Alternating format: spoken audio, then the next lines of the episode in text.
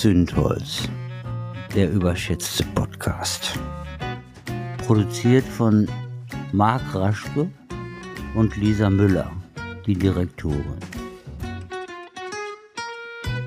Es wird eine interessante Sendung, aber man könnte auch enttäuscht werden. Was würdet ihr sagen? Darf ein Kind eine Spritze bekommen, die 1,9 Millionen Euro kostet? Klingt im ersten Moment ziemlich bizarr und ist natürlich auch irgendwie ein bisschen irre, wenn man diese Kosten mal so ins Verhältnis setzt. Denn diese Kinder, die diese Spritzen bekommen, also sind jetzt auch nicht so viele, es ist tatsächlich eher eine seltene Erkrankung. Aber das ist natürlich ein Eingriff, der lebensverändernd ist, weil die danach quasi geheilt sind. Aber jetzt die Frage, ne, darf so ein Kind diese Spritze bekommen, wenn wir zugleich sehen, dass wir im Gesundheitssystem an so vielen anderen Stellen ein Problem haben, wie wir das alles noch finanziert kriegen. Eine hochgradig ethische Frage, die gar nicht so abwegig ist, denn das mag zwar in dem speziellen Fall jetzt sehr, sehr abstrakt klingen und auch irgendwie bizarr, aber spätestens, wenn wir uns mal vor Augen führen, dass wir bald ganz, ganz viele alte Menschen in unserer Gesellschaft haben, aber nur noch begrenzt Geld, dann wird eben irgendwann die Frage kommen, was darf denn eigentlich noch jemand bekommen? Was können wir als Solidargemeinschaft, die wir ja sind, denn überhaupt noch finanzieren? Also ganz so dröge, wie man im ersten Moment denkt, wenn man an das Thema Medizin und Ethik denkt, ganz so dröge ist das gar nicht. Und ich habe jemanden getroffen, der sich mit diesem Thema mit Medizinethik schon seit zig Jahren beschäftigt, schon als Assistenzarzt damals. Er war dann irgendwann Chefarzt der HNO in einem Krankenhaus in Dortmund und ist jetzt im Ruhestand. Aber schon als junger Assistenzarzt äh, hat er damals so im Zuge von Menschen, die Kopf-Hals-Tumoren hatten, schon erkannt, dass da oft sehr viele ethische Fragestellungen sind. Ja, bis wann darf man noch operieren? Bis wohin muss man palliativ noch versorgen und so weiter und so fort. Also alles wirklich wichtige Fragen. Inzwischen ist er in vielen, vielen Ethikräten gewesen, hat unter anderem auch viele Jahre den Ethikrat der Erzdiözese Paderborn geleitet und ist auch im ethischen Bereich in der Uniklinik Münster bzw. Bielefeld aktiv. Da geht es vor allen Dingen um Forschungsethik. Da kommen wir auch noch dazu, also wie wichtig in der Forschung dann Ethik ist. Aber wenn ihr so richtig gar keine Ahnung von Ethik habt, dann hört euch vor allen Dingen die ersten Minuten an. Da erklären wir mal so ein bisschen, um was es eigentlich geht, warum überhaupt Ethik wichtig ist und wie das vor allen Dingen im Spannungsfeld zur Wirtschaftlichkeit auch eines Krankenhauses gesehen wird. Und dann gehen wir tatsächlich auch auf konkrete Fallbeispiele ein, wo man dann eben auch fragen muss, ne, ist das noch sinnvoll? Kann man das finanzieren? Unter welchen Prinzipien kann man dann überhaupt solche Entscheidungen treffen? Und wen habe ich gesprochen? Es ist Horst Luckerhaupt, ein guter Freund von mir.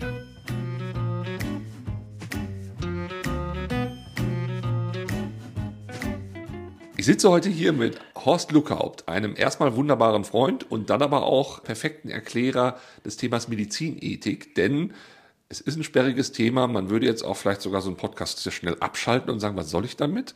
Aber Horst schafft es und das immer wieder in Vorträgen auch, das Thema so lebensnah und so praktisch darzustellen, dass man wirklich den Eindruck hat, das geht gar nicht anders, Medizin ohne Ethik. Du bist mhm. jetzt pensioniert, warst aber viele Jahre Chefarzt der HNO im Krankenhaus St. Johannes hier in Dortmund. Hast dich darüber auch mit dem Thema Ethik angefreundet, beziehungsweise hast auch die Relevanz von Ethik erkannt.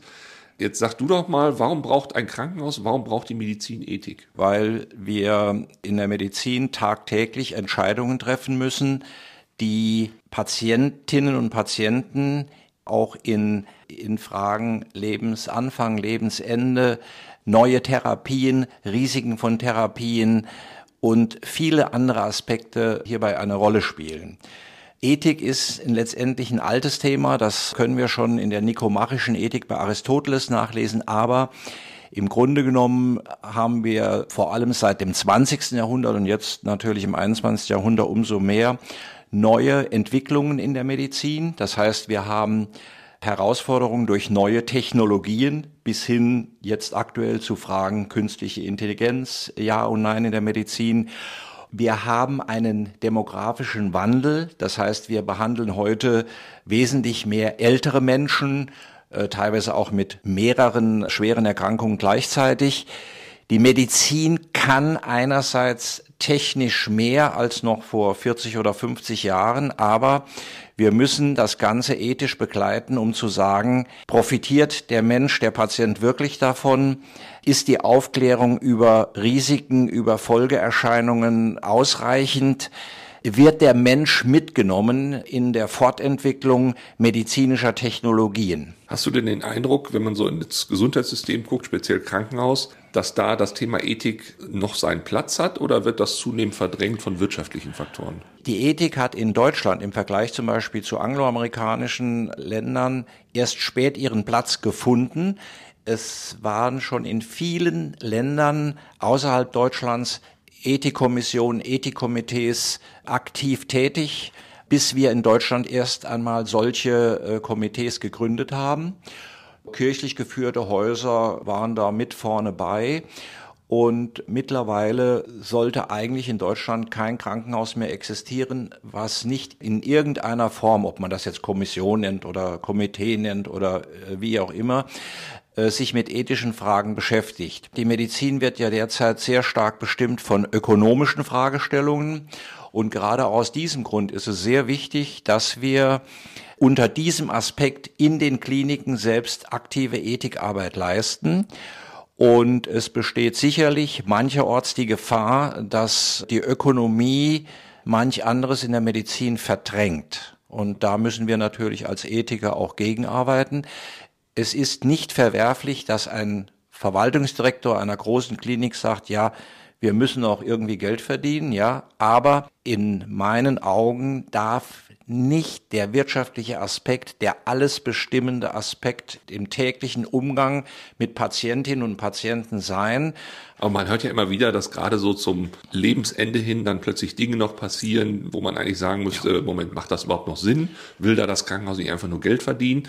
Das sind ja so Momente, wo dann diese Komitees, denke ich mal, einschreiten. Ja, die Übertherapie am Lebensende ist seit Jahren ein immer noch aktuelles Thema in der Medizinethik, in der praktischen Ethikarbeit.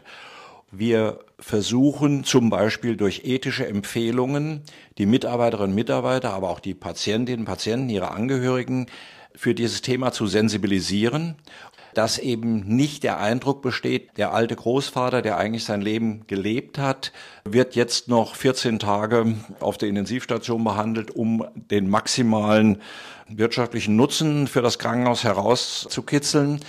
Im Grunde genommen ist hier ein ganz wichtiger Punkt in der praktischen Ethik, dass wir eben sagen, der Mensch steht im Vordergrund und gerade am Lebensende eine Übertherapie ohne erkennbaren Nutzen für die Kranken, das muss kritisch gesehen werden und das sollte heute eigentlich nicht mehr der Fall sein.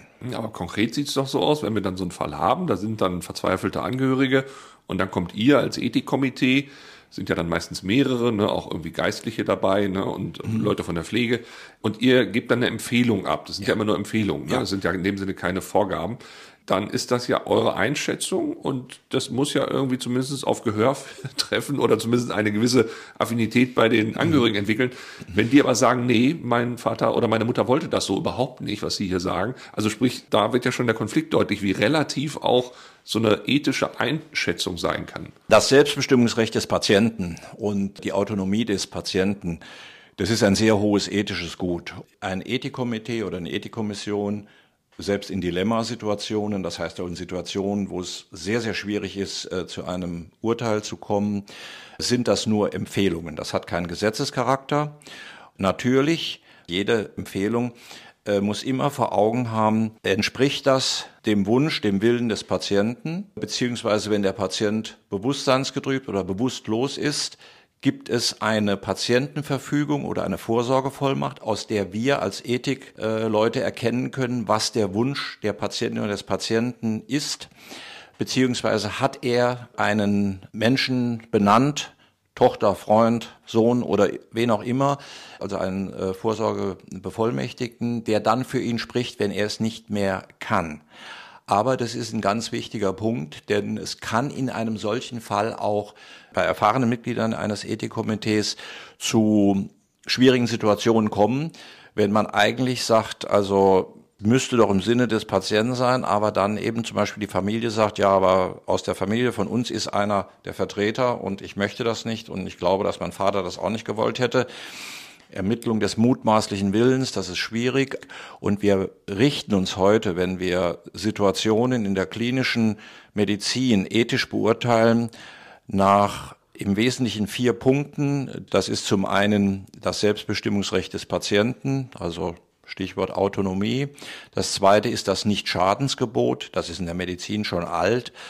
Das dritte ist das Gebot des Wohltuns, also Englisch Beneficence. Das heißt, ich bin verpflichtet, zum heutigen Zeitpunkt nach heutigem Wissen die für die Erkrankten beste Therapie in dieser bestimmten Situation zu ermöglichen.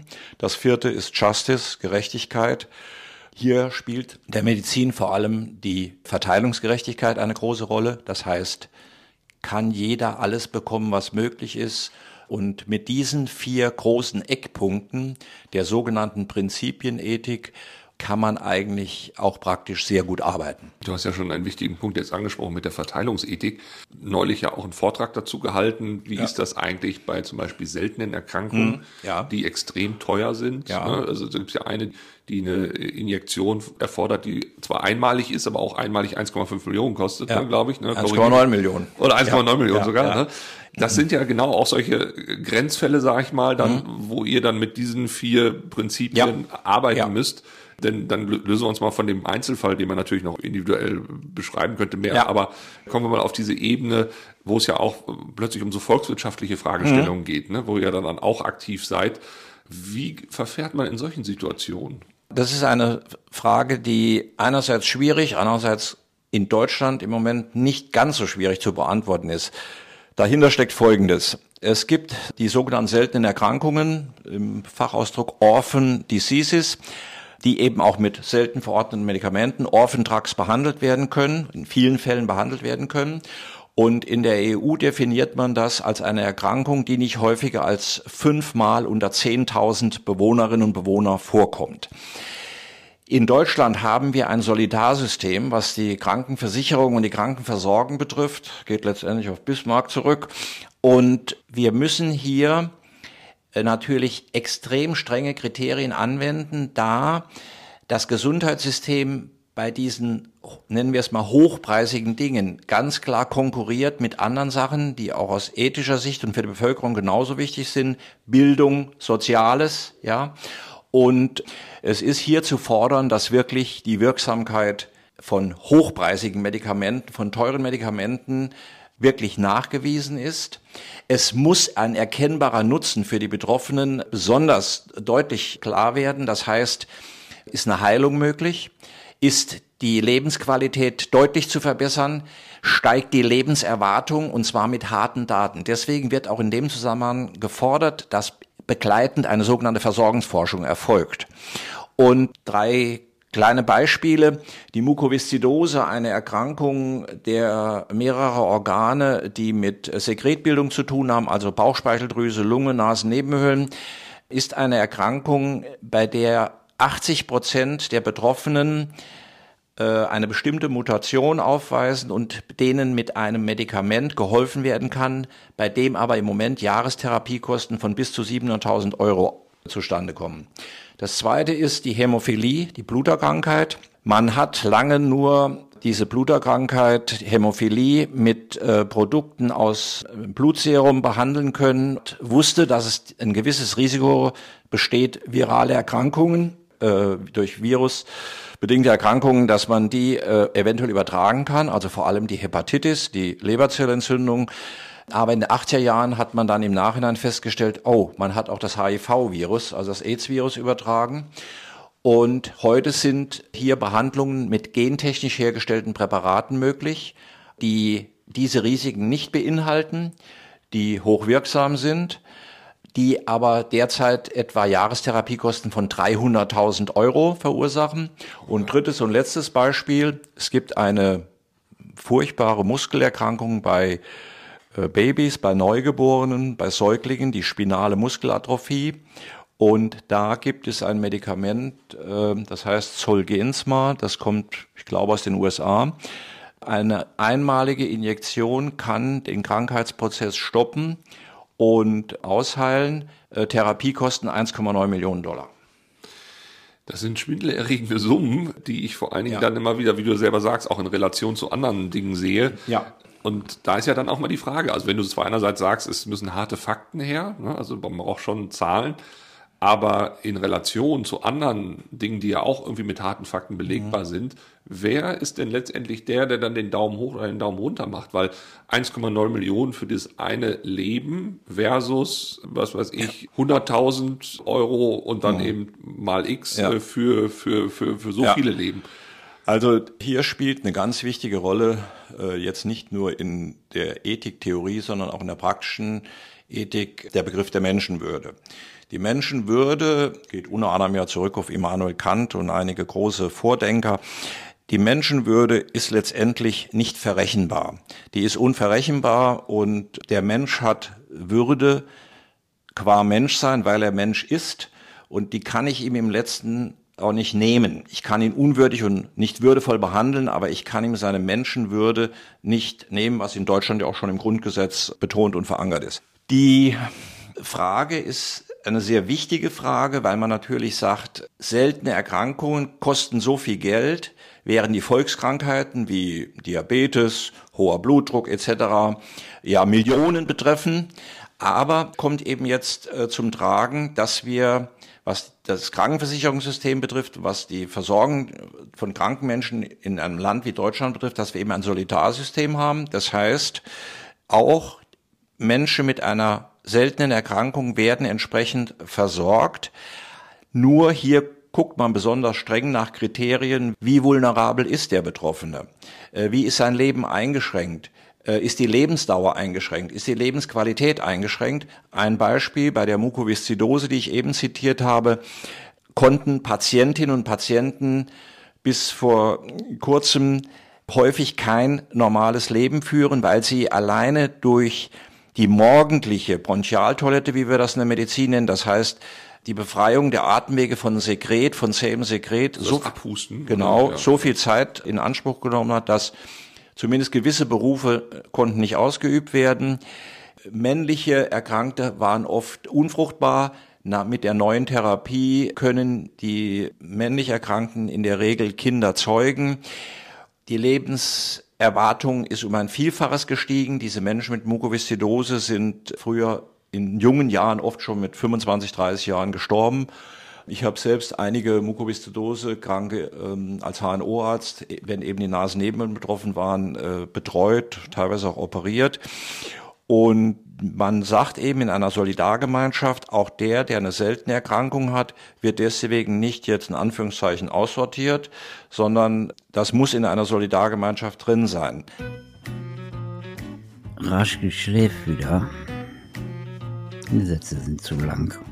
Aber man muss ehrlich sagen, wir wissen nicht, wie sich die wirtschaftliche Situation in unserem Land in den nächsten Jahren entwickelt und auch wie sich die Situation für die gesetzlichen Krankenkassen, auch für die privaten Krankenkassen entwickeln wird. Käme es zu einem, sagen wir jetzt mal, deutlichen finanziellen Engpass, auch in einem Land wie Deutschland, dann könnte es, auch wenn man sich das, die Mehrheit der Bevölkerung sich das nicht wünscht, dann könnte es zu einer Frage der Priorisierung medizinischer, diagnostischer und therapeutischer Möglichkeiten kommen. So eine Art Triage. Richtig, genau, genau, muss, genau. Priorisierung spielt ja heute schon eine durchaus große Rolle seit Jahren äh, in den skandinavischen Ländern, also Schweden, Dänemark.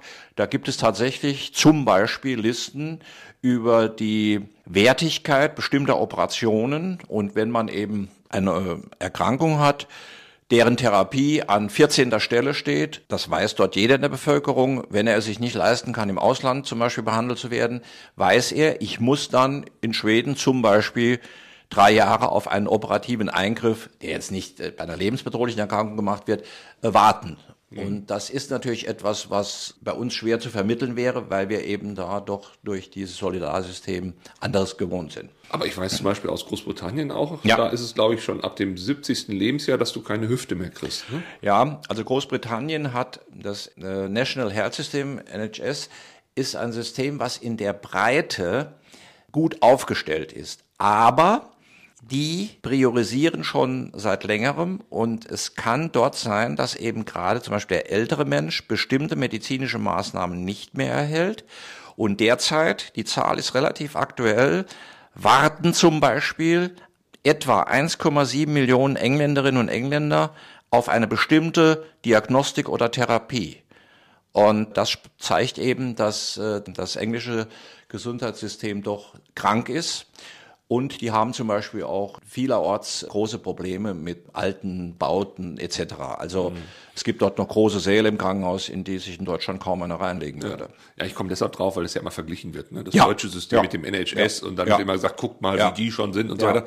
Ähm, und man braucht ja nicht viel Fantasie, um zu überlegen, wir sind jetzt, du hast ja vorhin auch schon angesprochen, Demografie, wir sind in einem Land, wo viele Menschen alt werden. Das wird natürlich auch eine Nachfragesteigerung geben bezüglich ja. Operationen und Therapie und mhm. so weiter.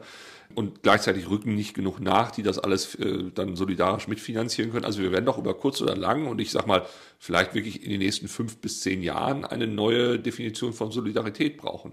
Ja, man muss sagen, die Therapiemöglichkeiten, die jetzt aktuell in der Medizin hinzukommen, also durch neue Technologien, neue Röntgenverfahren, neue Bestrahlungsverfahren, das sind eben kostenintensive äh, Möglichkeiten und da müssen wir aus ethischer Sicht immer daran erinnern, soll man immer nur eins drauflegen oder sollte man sagen, wenn jetzt ein Krankenhaus oder eine Röntgenpraxis das neueste Kernspinnengerät äh, kauft, kann man da nicht Computertomogramme, CTs einsparen oder sagen, also an einer anderen Stelle wird eben weniger geröntgt. Nun hat jedes Röntgenverfahren oder viele Therapien haben ihre spezifischen Einsatzmöglichkeiten. Aber es ist doch so, bei kritischer Sicht muss man sagen, dass eigentlich in den letzten Jahren immer mehr dazugekommen ist, aber man sich doch wenig Gedanken gemacht hat, was kann ich sinnvoll rationieren, also sinnvoll rationieren, ja.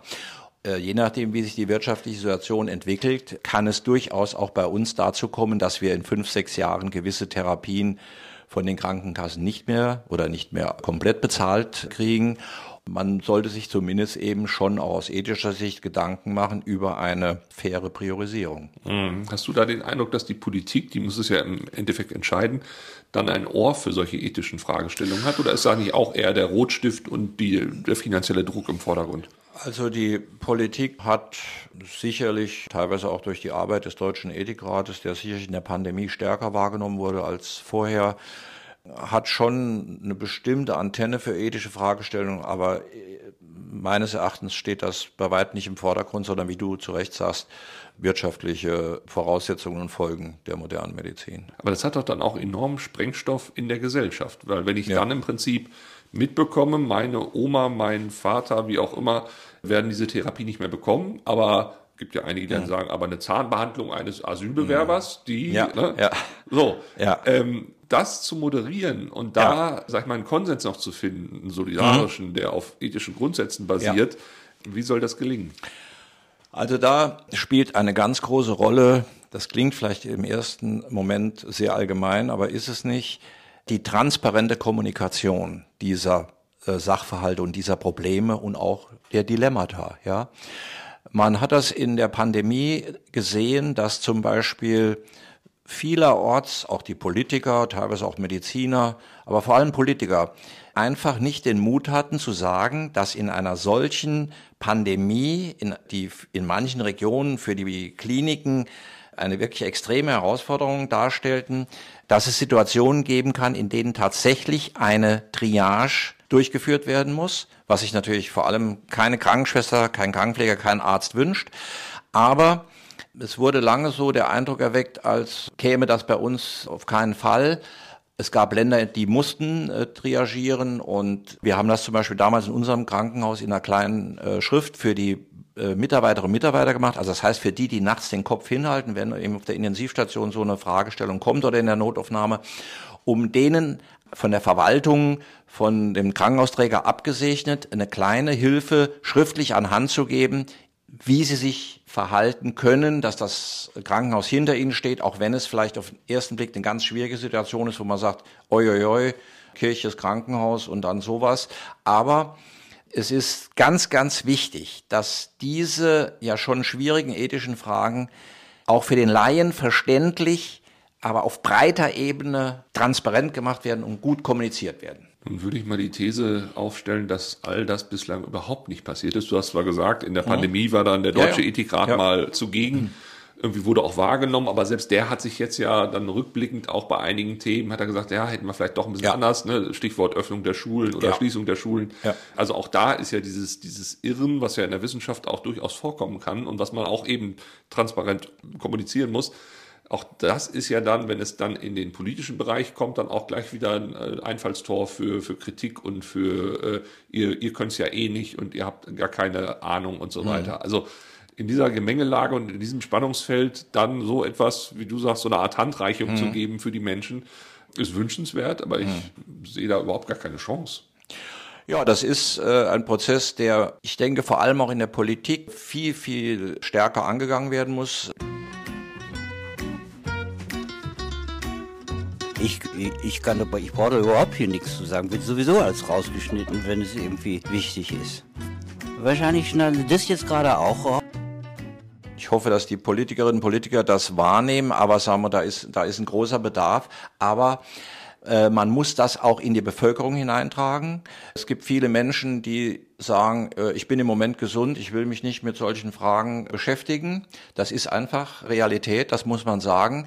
Und es gibt leider auch Medizinerinnen und Mediziner, die gute, rein medizinische Arbeit leisten, aber die doch sagen, auch lasst mich mit diesen ethischen Grenzsituationen in Ruhe.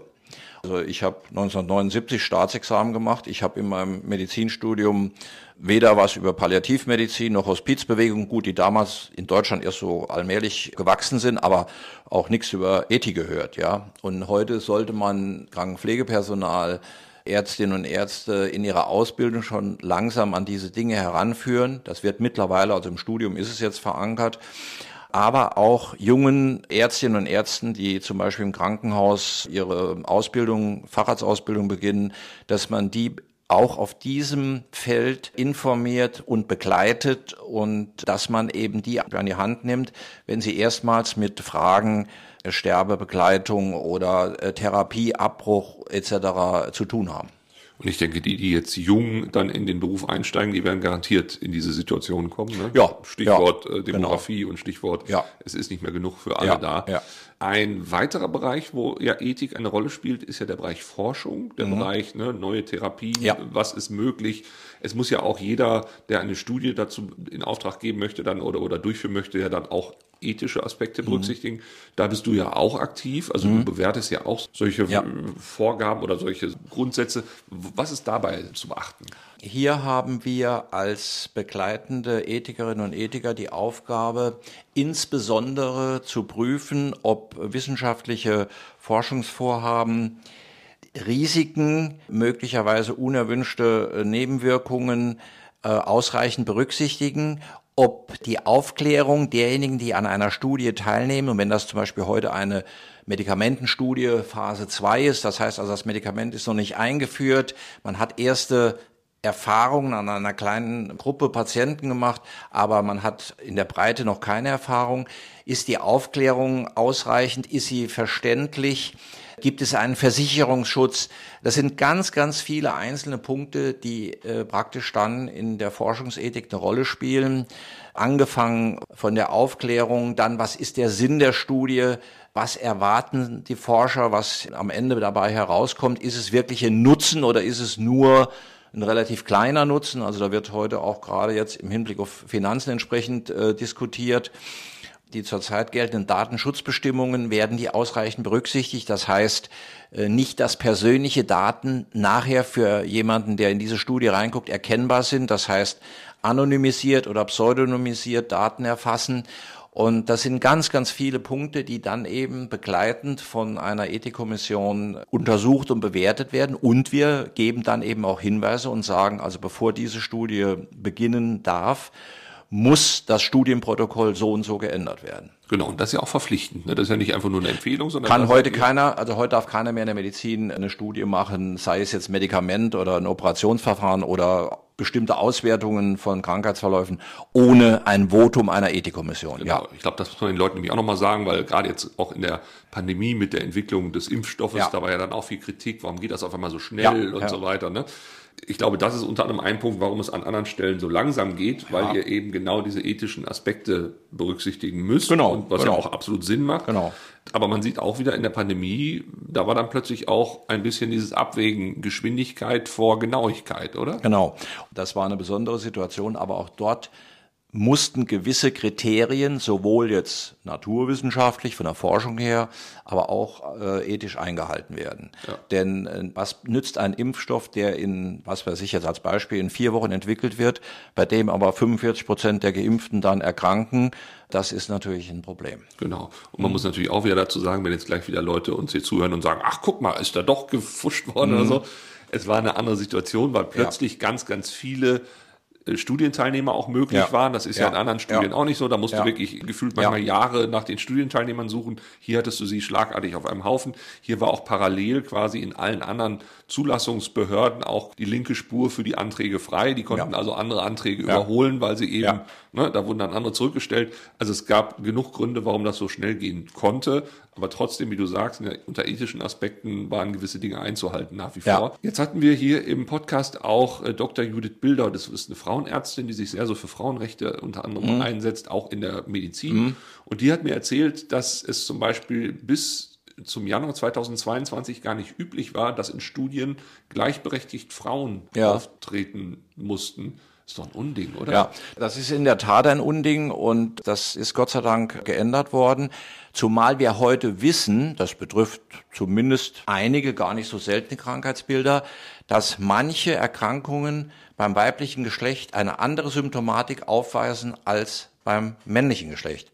Also zum Beispiel haben viele Frauen, die einen Herzinfarkt erleiden, eine andere Symptomatik als die Männer. Wir brauchen praktisch, äh, das ist richtig, bei diesen Studien wirklich also eine ausgeglichene Geschlechtersituation und was auch immer berücksichtigt werden muss, dass eben nach Möglichkeit keine Minderjährigen in Studien aufgenommen werden. Andererseits ist ein großes Problem, dass zum Beispiel in der Kinderheilkunde, in der Pädiatrie viel medikamentöse Therapie betrieben wird, äh, bei dem man einfach die Dosis aus der Erwachsenenmedizin heruntergerechnet hat, äh, weil natürlich klinische Studien an Kindern auch ethisch sehr schwer zu bewerten sind. Das gleiche natürlich auch zum Beispiel bei Studien der Psychiatrie, bei Menschen, die an einer psychischen Erkrankung leiden und Menschen mit einer verminderten Einsichtsfähigkeit. Mhm. Aber das heißt ja dann, dieser Grundsatz, dass es nicht schaden soll, mhm. den du ja vorhin erwähnt hattest, der ist ja, sag ich mal, bis zum Jahr 2022 dann mit Blick auf die Frauen gar nicht eingehalten worden, weil man ja eben nicht genau wusste, also einerseits wusste man schon irgendwie, Frauen ja. sind irgendwie ein bisschen anders ja. und haben einen anderen Stoffwechsel, eine andere mhm. Fettverteilung und so weiter. Und gleichzeitig hat man gesagt, naja, komm, so Pi mal Daumen wird stimmen. Ne? Das ist richtig, auch wenn das nur einzelne Krankheitsbilder jetzt vielleicht beim weiblichen Geschlecht betraf, aber im Grunde genommen ist das, so wie du das jetzt formuliert hast, völlig korrekt und man wundert sich, dass sowas eigentlich so lange ja, ja.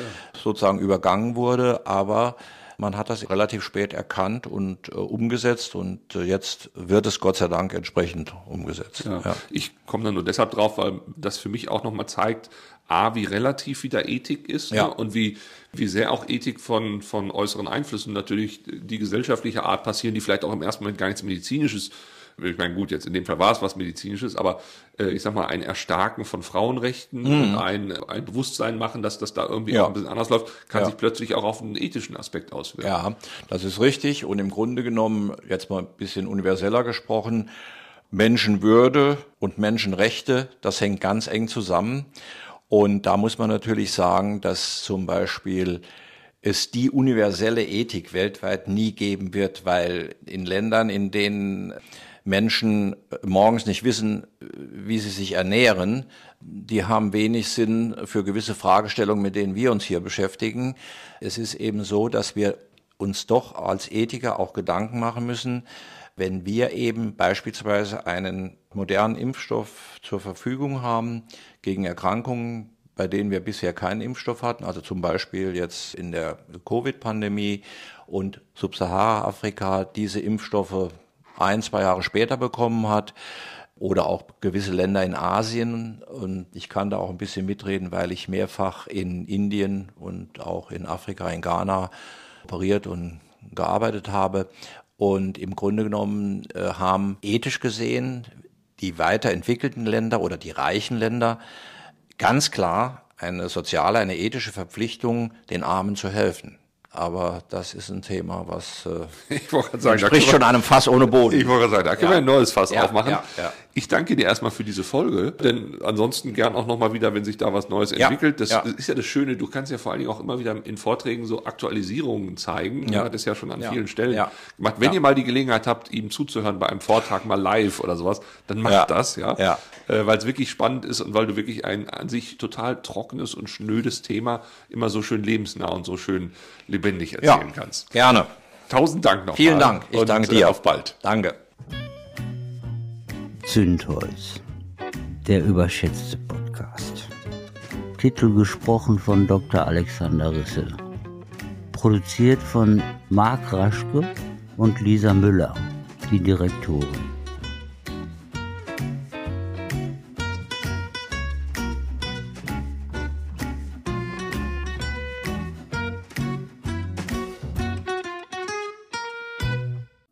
Tja, es war wieder sehr lang. Tut mir leid.